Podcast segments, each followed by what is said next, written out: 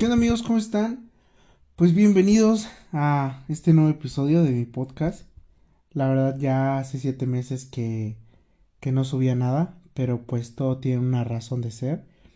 Eh, por el título del video se imaginarán más o menos de, de qué voy a hablar. Y pues quería compartirles esto porque pues fue algo que, que marcó mi vida y por lo cual yo no seguí haciendo los episodios tal como los estaba haciendo entonces, pues me encantaría que, que pudieran acompañarme en este episodio, que pudieran escucharlo por completo y que lo compartieran con, con todos sus amigos, con todas las personas, porque igual les puede dejar un poquito de, de reflexión acerca de lo que, de lo que voy a hablar. Y bueno, pues voy a empezar. Em, la verdad, para mí grabar este episodio creo que fue muy, muy complicado porque pues no es algo fácil lo que les voy a contar. Entonces pasó mucho tiempo para que yo tuviera el valor de, de poder hablar de esto sin que mi voz se escuchara solloza o sin tener ese pues ese valor para poder hacerlo. Estaba lleno de miedo, estaba lleno de tristeza, de enojo, de frustración y pues no podía hablar con, con nadie sobre esto sin que pues sin que se me cayera la voz a mil pedazos, ¿saben? Eh, después del último episodio de, de, mi podcast, yo recuerdo que todavía en los últimos episodios que subí estaba hablando de la pandemia, estaba hablando de, de que se cuidaran, de que esto iba comenzando. Eh, yo les decía que, que era una buena oportunidad para hacer muchas cosas, estábamos en casa, convivíamos con la familia. Y la verdad es que todo, todo eso que, que yo les dije en los últimos episodios, pues yo lo estaba realizando. Y a lo mejor eso fue un... No sé si un error. Eh, ustedes saben que la cultura mexicana, la familia es una de las cosas más importantes. Para todo queremos estar con la familia. En un cumpleaños, en una celebración de un día festivo, eh, buscamos cualquier pretexto para estar juntos con la familia. Un fin de semana, una carnita asada, eh, una comida simplemente, pero siempre buscamos estar con la familia y creo que eso ha sido uno de los puntos más este, importantes por los cuales eh, este, esta nueva enfermedad se ha ido esparciendo cada vez más en México. Digo, obviamente no es el único punto, pero yo creo que sí es uno de los más importantes ya que pues les voy a contar lo que me pasó. Eh, en esos tiempos, por el mes de abril, eh, mi papá ya no estaba trabajando, mi papá, este, a él, en la empresa en donde estaba, pues era una empresa automotriz, entonces en ese, en ese ramo, en, en el sector automotriz, pues se cerró todo. Entonces, pues no estaba laborando, ya llevo un mes sin laborar, eh, pues yo estaba súper contento porque a mí me encantaba tener a mi papá aquí en la casa.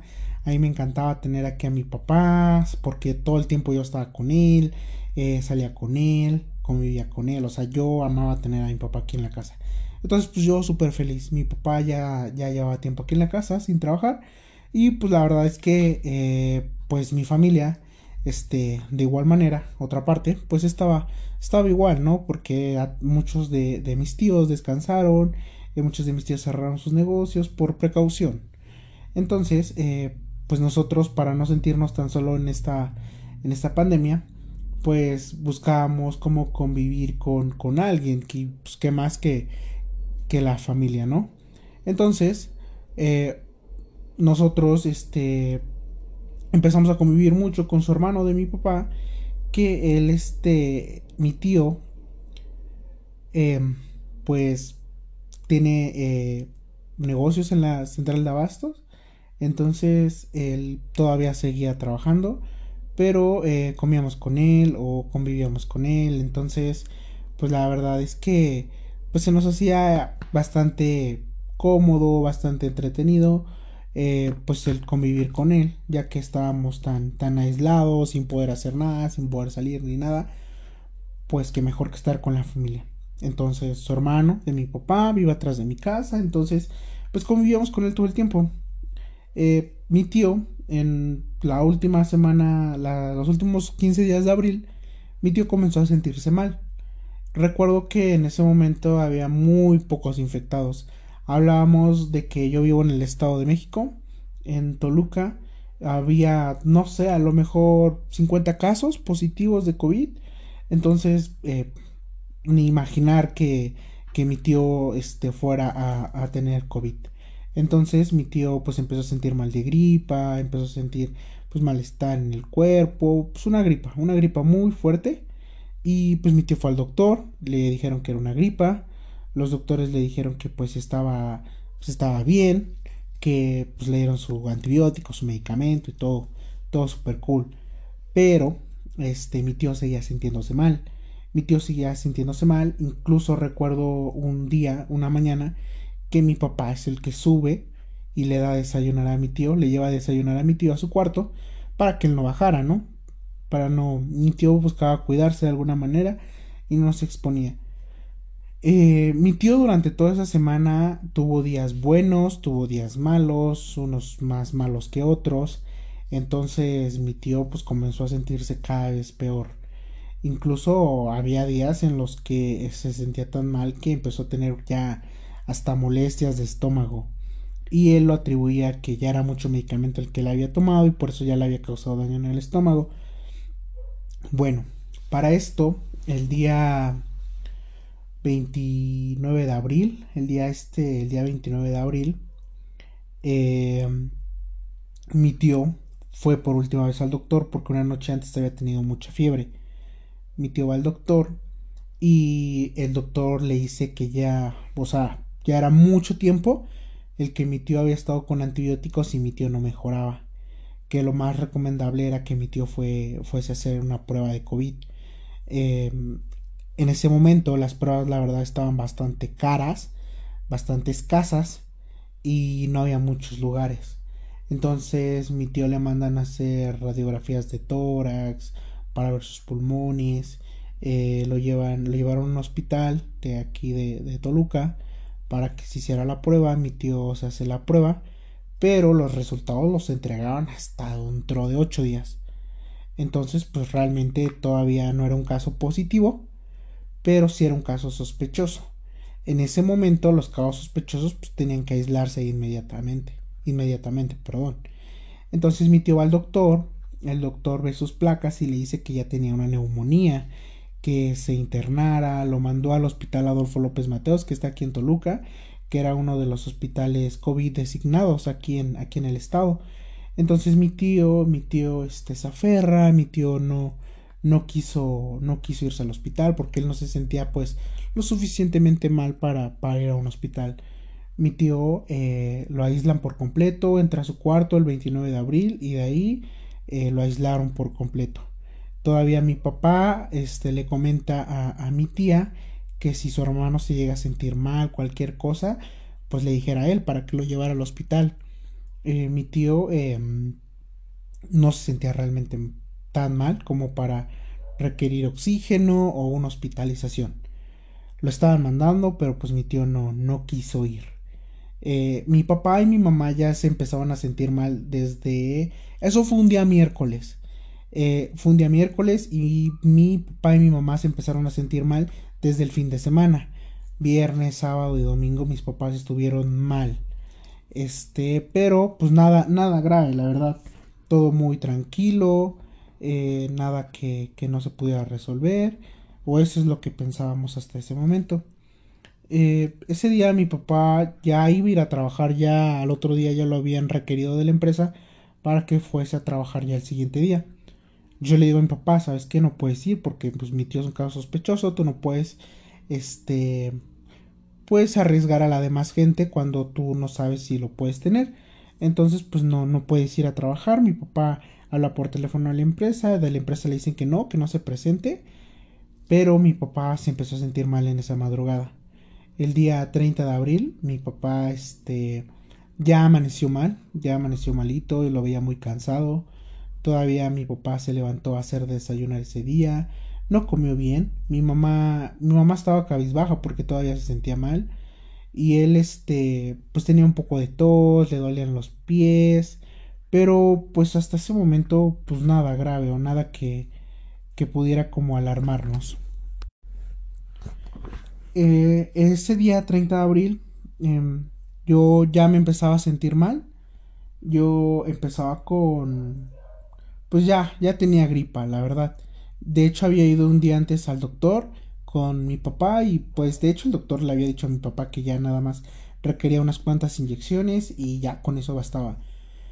Mm, ese día, 30 de abril, que fue un día jueves, eh, una de mis tías, que es enfermera, viene a, inyectar a mi papá. Viene a inyectar a mi papá y mi papá le comenta a mi tía que pues ya no puede respirar bien, que se siente, que se siente mal. En ese momento yo estaba en mi cuarto, yo escucho que mi papá se sentía mal, me levanto corriendo y le digo que nos vayamos al doctor. Mi papá todavía se aferró un poquito y me dijo, ¿sabes qué? Yo me voy solito, no, no te voy a arriesgar. Y yo pues no podía dejar a mi papá solo me lo llevé al doctor, me lo llevé al doctor, eh, pasamos al doctor, pero mi papá ya estaba muy cansado, ya estaba muy cansado. Eh, me decía, abre los vídeos a la camioneta, me decía, ¿sabes qué? No puedo respirar bien, eh, se me hace que me falta oxigenarme mejor, su saturación ya iba baja, el doctor le dijo que, que escuchaba mucha secreción en sus pulmones y que fuera a un hospital a atenderse. En ese momento yo, yo pues estaba un poco desesperado. La verdad estaba un poco desesperado porque pues yo decía, no, o sea, ok, vamos a llevarlo a donde llevaron a mi tío, que le hagan la prueba y pues lo vamos a tener que encerrar como a mi tío. Hasta ese momento yo pensaba eso. Eh, nosotros eh, lo que hicimos fue, fuimos por mi mamá, mi mamá estaba en la casa y mi tío, otro tío, eh, se llevó a mi papá en su carro, yo iba con mi mamá en otro carro, precisamente para no ir como toda la, toda la gente juntan. La verdad es que teníamos mucho cuidado y este, nos cuidábamos muchísimo. Siempre respetamos todos los señalamientos, siempre respetamos todas las medidas y pues nos llegó por donde no pensamos que, que nos fuese a llegar, ¿saben? Eh, no sé cómo pasó, pero pues bueno. Eh, ese día llevamos a mi papá a un hospital igual aquí en Toluca, el mismo que habíamos llevado a mi tío, eh, que era el único en el que hacían las pruebas hasta ese momento, particular, particular. Este, de gobierno solamente te hacían la prueba si ibas grave. Entonces no podías llegar a un hospital de gobierno a que te hicieran la prueba nada más porque querías. Entonces, pues la única forma de hacerse la prueba de una manera que como preventiva era por medio de una, de una forma pues privada en un hospital particular. Entonces nosotros fuimos, mi papá entra a urgencias, eh, le toman placas, radiografías y pues cuál fue la sorpresa que mi papá iba muy mal de sus pulmones. Eh, la atención en ese momento en ese hospital privado nos pedían 50 mil pesos de depósito, pero el, el, tratamiento era de más de medio millón de pesos. Eh, hay muchas personas que tienen acceso a, esto, a estos servicios, pero hay otras muchísimo más que no. Entonces, no teníamos eh, la capacidad económica en ese momento para, para decir, ¿sabes qué? Pues quédate en este o a lo mejor sí la teníamos, pero pues mi papá, mi papá al ser un trabajador de, en una empresa, pues tenía, tenía seguro social, ¿no? Eh, no sé si fue un error, no sé si fue cosa de ser ingenuos, pero pues confiamos en el seguro social. Eh, fue decisión de mi papá el que nos fuéramos para allá. Y mi papá salió y me dijo, ¿sabes qué? Pues si vengo mal, y me mandaron a internarme al seguro porque aquí está muy muy caro. Entonces fue totalmente decisión de él. Eh, en ese momento pues nosotros estábamos en shock, o sea, no pensábamos, no sabíamos qué hacer, fue, nunca pensamos en, en lo peor, siempre fue positivo nuestro pensamiento, entonces fue como de, ok, vamos al seguro, que lo revisen y pues lo regresamos a la casa, que se aísle y lo cuidamos, lo cuidamos.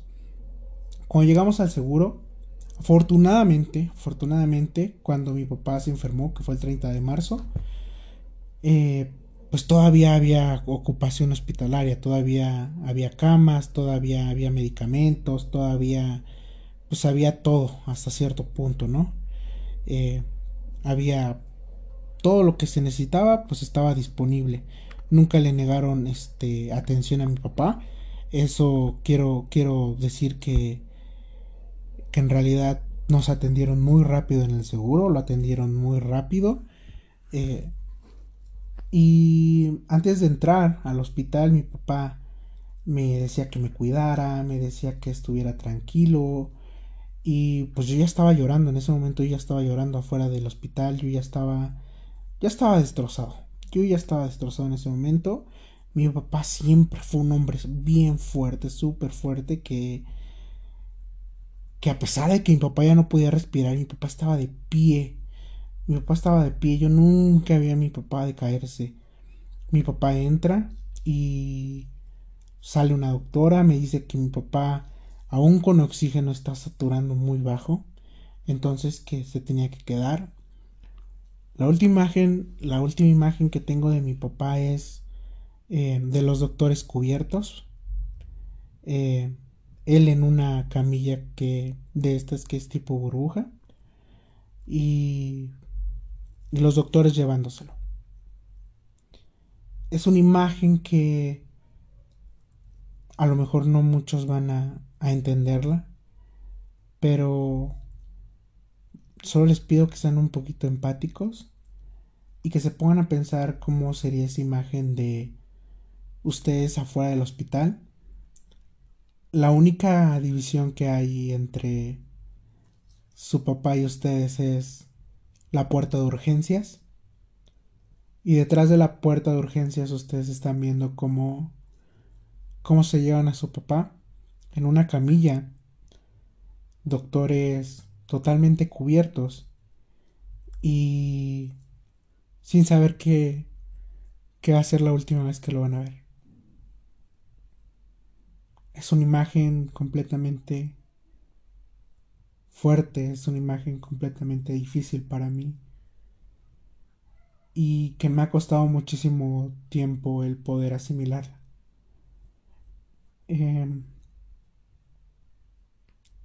mi papá se quedó esa noche y yo entre lágrimas no podía abrazar a mi mamá porque pues ya estábamos ya era un riesgo el siquiera acercarnos entonces nos fuimos, nos regresamos a la casa.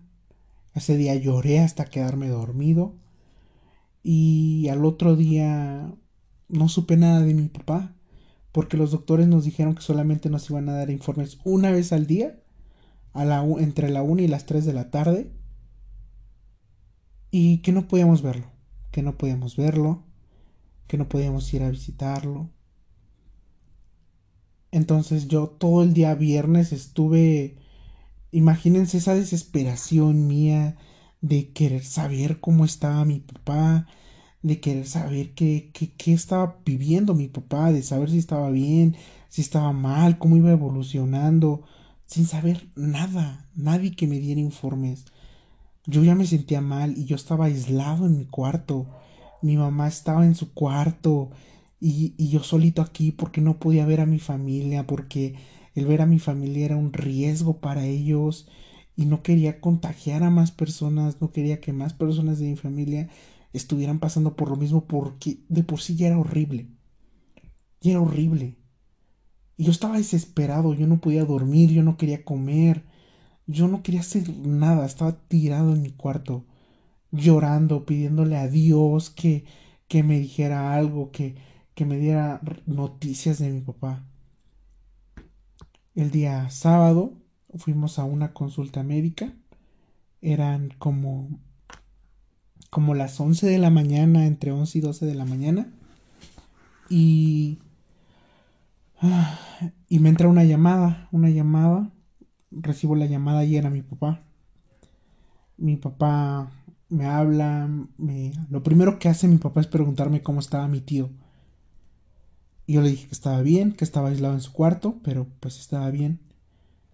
Y ya después me empieza a decir que, que le echamos muchas ganas porque él estaba echando muchas ganas y que nos quería mucho. Mi papá siempre fue un hombre muy cariñoso, así que mi papá no necesitaba decir que me amaba para, para que yo lo supiera. Pero ese día me lo dijo, ese día me lo dijo y yo rompí en llanto y, y no sabía qué hacer porque porque tampoco sabía que era la última vez que iba a hablar con mi papá. Yo lo escuchaba muy cansado, muy, muy cansado. Y... Y la llamada fue como de un minuto. Colgué. Y otra vez no supe nada de él en todo el sábado. Los doctores comenzaron a comunicarse conmigo como a partir del domingo. Me dijeron que estaba muy grave. Me dijeron que no podía respirar bien, que tenía cantidades de oxígeno muy altas y que y que pues estaba muy mal. De ahí en adelante yo ya empezaba a sentirme mal, muy mal. Yo ya empezaba a tener fiebres muy altas. Ya me empezaba a doler mi cuerpo horrible, me cansaba mucho se me fue por completo el sabor, el olor de, de la comida, de todo. O sea, creo que lo único que, que alcanzaba a distinguir del olor era el olor a alcohol, a, cloro que estaba en todos lados en mi casa. Mi mamá me pasaba la comida por este por mi puerta y yo nada más comía solito aquí en mi cama, más solita sin nadie que, que pudiera venir a vernos. Eh, los días se volvían cada vez más complicados. Yo estaba malo, mi papá estaba en el hospital y cada que me hablaban los doctores me decían que, que empeoraba. Ese mismo día miércoles me hablan y me dicen que mi papá lo iban a intubar. En ese momento pues yo sabía que las cosas iban a ser cada vez más complicadas. Y sí, la verdad es que de ahí en adelante fue un infierno. Fue un infierno el vivir cada maldito minuto que pasaba. Era un miedo enorme a que me llamaran por teléfono del hospital y me dijeran que, que mi papá ya había muerto. Cada minuto que pasaba era doloroso porque yo no sabía cómo estaba él, porque no podía verlo. Yo simplemente no tenía fuerzas de nada. No podía comer, no quería comer, no quería levantarme de mi cama, me sentía pésimo, pésimo, no podía respirar bien yo. Afortunadamente, pues yo no yo no fui hospitalizado. Yo pasé la enfermedad en mi casa y poco a poco pues a mí los, los medicamentos me iban haciendo. Eh, poco a poco empecé a, a salir adelante, pero pues ya era mayo, ya era mayo y mayo para nosotros es un día, es un mes muy importante. El 10 de mayo, pues como todos lo saben, es el Día de las Madres. Yo no pude abrazar a mi mamá el Día de las Madres, yo no pude abrazarla, no pude estar con ella, no pude pasar un día bonito porque mi papá estaba en el hospital, porque yo estaba enfermo, porque la situación estaba pésima, pésima. Eh, el único consuelo que tenía y que la verdad es lo que yo siento que hizo que que no me terminara de morir era que tenía un apoyo bien grande de mi familia porque aunque no podían venir y estar conmigo siempre estaban atentos de nosotros llamadas, mensajes, mis amigos me hablaban, mis amigos me preguntaban que cómo estaba, que cómo seguía, y eso fue lo que hizo que, que yo no me derrumbara por completo. Me daba mucho miedo que mi papá muriera un 15 de mayo porque el 15 de mayo es el cumpleaños de mi mamá. Mi papá falleció el 13 de mayo. El 13 de mayo yo me despierto tenía consulta médica, ya me sentía un poco mejor, ya podía levantarme, ya no tenía fiebre, ya no tenía este dolor en las articulaciones, tenía mucha tos todavía, pero no estaba tan mal. Para esto mi, mi tío ya había salido positivo a COVID y mi papá un viernes antes ya nos habían dado la noticia de que también había salido positivo a COVID, por lo que era muy evidente que nosotros la enfermedad que habíamos pasado era también COVID. Eh, ese día yo me levanto para ir a mi cita médica, me cambio y ya me iba a mi cita médica, eran las 8, las 8.40 de la mañana y me entra una llamada de un número que no tenía registrado. Y, pero sabía que era el seguro, sabía que me estaban hablando del hospital y el hospital no te hablaba después de la hora que ellos tenían, que era entre la 1 y las 3 de la tarde. Si ellos te hablaban en otra hora era porque algo malo había pasado. Y cuando contesté el teléfono sabía que que nada iba a estar bien. La doctora que me da la noticia me dice que a las ocho y media a mi papá le había dado un infarto. Nunca me dijo tu papá se murió, tu papá falleció, no, me dijo tu papá tuvo un infarto y por la situación en la que estaba ya no vimos conveniente reanimarlo. Mi mamá estaba al lado de mí, pero mi mamá como que no entendía muy bien lo que estaba pasando. Obviamente ella sabía que mi papá había fallecido. Y mi mamá no reacciona hasta que la volteó a ver y le digo...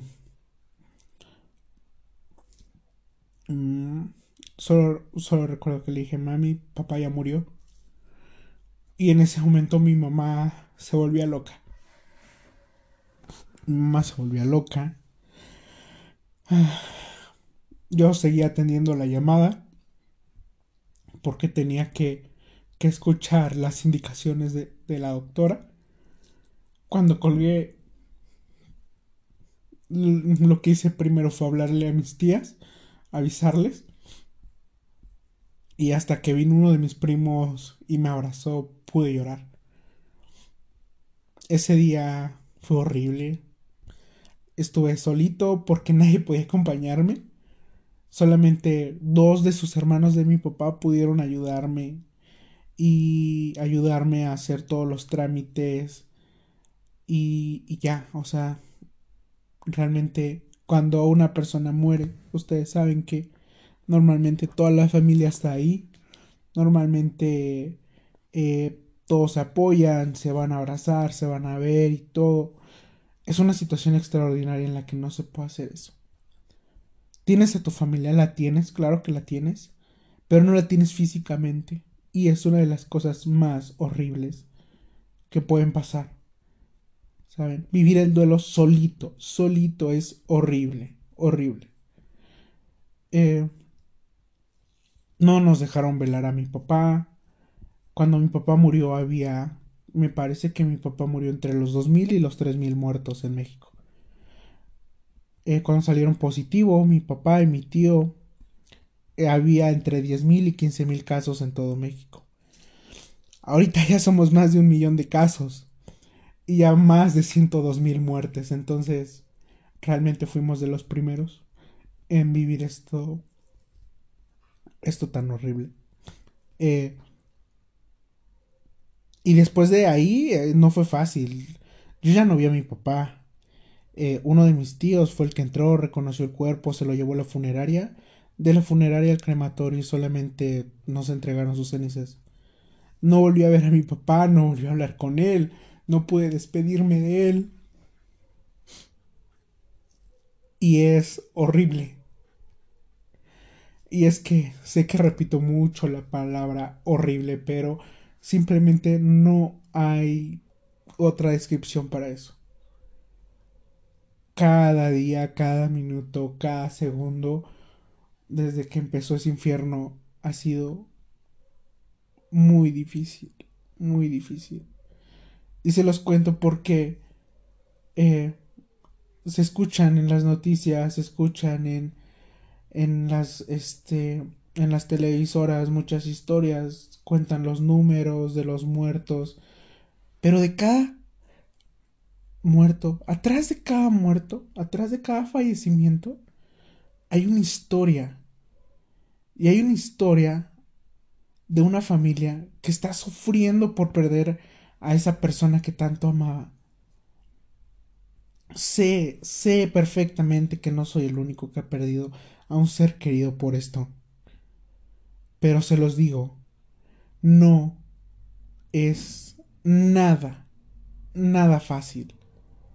Y si ustedes que no se cuidan, si ustedes amigos, chavos, que siguen yendo a fiestas sin cuidarse, que siguen yendo a lugares concurridos donde hay mucha gente, no saben, de verdad, no saben en lo que se están metiendo.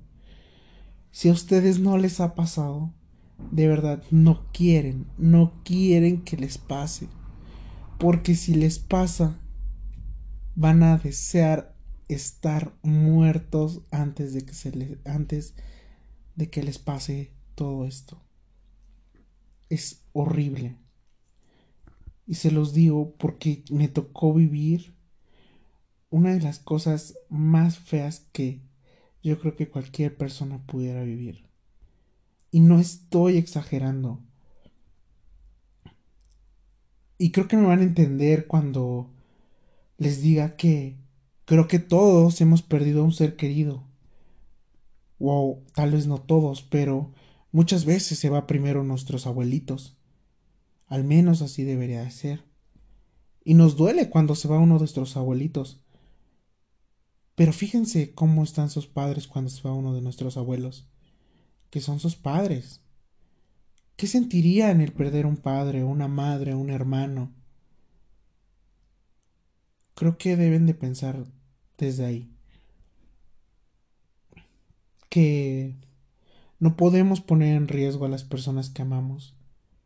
Eh, no podemos seguir jugando con esta enfermedad que se ha llevado tanta gente. Tanta gente que que es inocente hasta cierto punto. ¿Saben? Y yo no culpo al gobierno, de verdad que no culpo al gobierno, pero en México, en México de verdad es que no hemos tenido ningún solo apoyo. De verdad que a veces me impresiona cómo, cómo el gobierno está tomando la pandemia. Pero bueno, no estoy aquí para, para hablar de temas políticos, ni para... Ah, ni para entrar en conflicto con ello, ¿saben? Estoy aquí para contarles mi experiencia. Porque no crean que ahí acabó. La recuperación por COVID es complicada. Te deja secuelas. A mí se me cayó el cabello. Me costó mucho poder volver a fortalecer mis pulmones, poder volver a respirar bien. Estuve un mes con un inhalador. Eh, me costó mucho caminar sin cansarme. No es nada fácil. Incluso si te diera la enfermedad y lograras sobrevivir, no es nada fácil. No es nada fácil. Entonces, piénsenlo. Piénsenlo. Yo perdí a la persona más importante de mi vida.